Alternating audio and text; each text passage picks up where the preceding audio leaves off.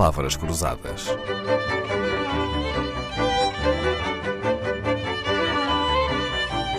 Porque quase tudo é uma questão de semântica.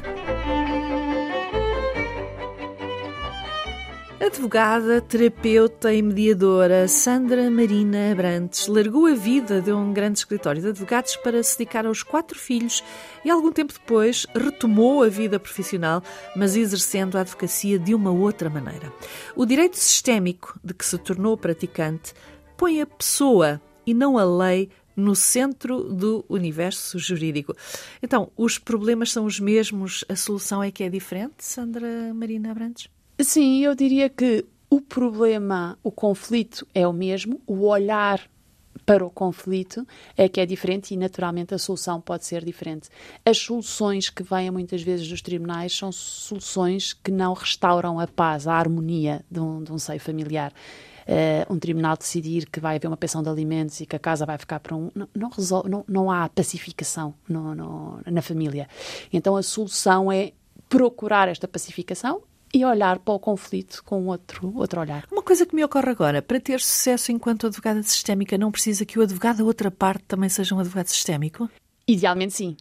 Hum, ou pelo menos que tenha uma abordagem um bocadinho mais aberta do direito. Hoje em dia encontramos todo o tipo de advogados. Uhum. E há advogados que não estão minimamente, e, e, que eu acho sinceramente que até aconselham mal os clientes, porque quando se vê que há muito poucas hipóteses de ganhar uma ação, por exemplo, e se está a dizer a um cliente, nomeadamente numa história de direito da família, de um divórcio, vamos litigar, é, é, é, é perder tempo, é, é incentivar a guerrilha. Por gasolina na fogueira, não é? Olha, mas acha que é fácil uh, no mundo do direito encontrar espaço para ser não uma advogada do diabo, mas uma advogada da concórdia? Eu acho que lá está, também como, como do ponto de vista sistémico, há sempre espaço para mais um, há sempre lugar para, para uma nova abordagem. Se é fácil, não. Uh, mas, mas é preciso ir trilhando este caminho porque acho que é absolutamente essencial. Agora, é preciso haver também uma, uma evolução do, dos próprios clientes, não é? De quem procura. Uhum. Então, deixe-me pôr-lhe um caso prático, por exemplo, uma regulação de poder paternal. Como é que esta nova perspectiva do direito olha para o conceito do superior interesse da criança? Isto é um tema que tem sido muito debatido agora por, por temas subjacentes ao mesmo, que é o que é que é isto, efetivamente, este conceito indeterminado do superior interesse da criança. E uma vez mais, eu volto sempre à mesma, que é a nossa educação, as nossas crenças, o nosso ego, o nosso que é ainda existe Uh, a, a, ideia de que as crianças, os nossos filhos, são da nossa propriedade, são a nossa projeção, são a nossa e muitas vezes isto vê-se, por exemplo, na residência, quando se estipula as residências, é o que é que o pai quer e o que é que a mãe quer. E quando se olha o superior interesse da criança, estamos mesmo a ter em conta o superior interesse da criança? Vamos avançando neste caminho, as crianças cada vez são mais ouvidas, o que também muitas vezes não é, não é fácil de gerir e com as consequências que isso pode gerar, mas é difícil aplicar este, este conceito com, com verdade. Pois é.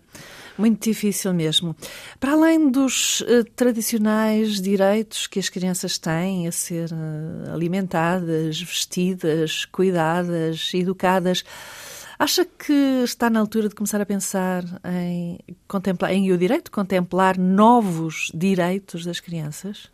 Sim, é engraçado estar a, a, perguntar isso porque estive agora a trabalhar num tema muito pertinente que é o sharing. Qual é se os pais têm ou não direito de publicar fotografias dos filhos nas redes sociais ah. e o impacto que isso possa, possa ter mais tarde nas crianças. Já existe consagrado um direito à imagem, mas aqui entra em conflito precisamente isso, a regulação do poder paternal, porque eles são menores e têm que ter uh, alguém que, não é, que responsável pela sua educação mas até que ponto é que um pai pôr uma fotografia de um filho no, numa rede social não é abusar deste direito de responsabilidade parental e ir contra o direito à imagem do filho. Portanto, isto é uma coisa que tem vindo a ser regulada em muitos países uh, e acredito que também há de ser regulada em Portugal, mas é, por exemplo, aqui estamos a falar precisamente disto, o interesse, o superior interesse da criança. Qual é o interesse que uma criança tem com 5 anos ter um blog sobre ele, ter uh, imensas fotografias nas redes sociais? Qual é o interesse da criança? Boa pergunta. Sandra Marina Abrantes, uma advogada sistémica, terapeuta e mediadora. Voltamos amanhã. Palavras Cruzadas, um programa de Dalila Carvalho.